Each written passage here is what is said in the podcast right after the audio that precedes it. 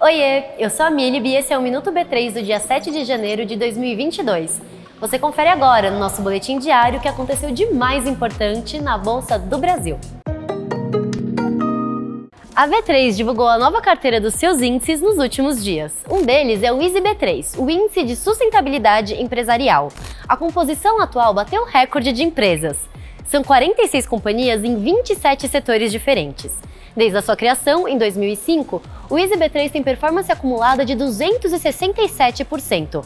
Para comparar, o Ibovespa B3 teve no mesmo período rentabilidade de 228%. Essa é a primeira carteira do Easy com a nova metodologia, que a gente anunciou por aqui em julho do ano passado. O questionário foi customizado, levando em consideração o setor de cada empresa. Nessa edição, 99% das companhias disseram que tem um caminho de fácil acesso para denúncias de assédio moral, sexual, racismo e outros tipos de preconceito contra minorias.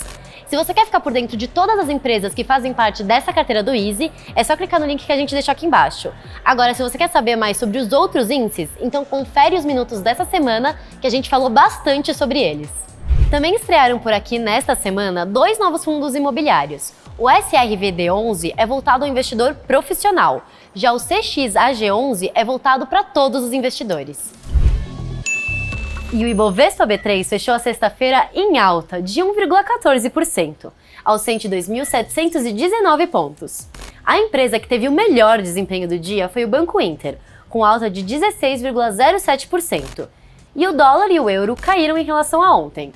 O dólar comercial teve média de 5,674 reais para compra e 5,675 reais para venda já o euro teve média de 6,438 reais para compra e R$ 6,441 para venda. Os dados são do Banco Central do Brasil. O Minuto B3 vai ao ar de segunda a sexta-feira no B3Cast, nas nossas redes sociais e em tvb3.com.br. Para ficar por dentro do mundo dos investimentos, segue a gente em tudo. Boa noite, bons negócios e até segunda-feira!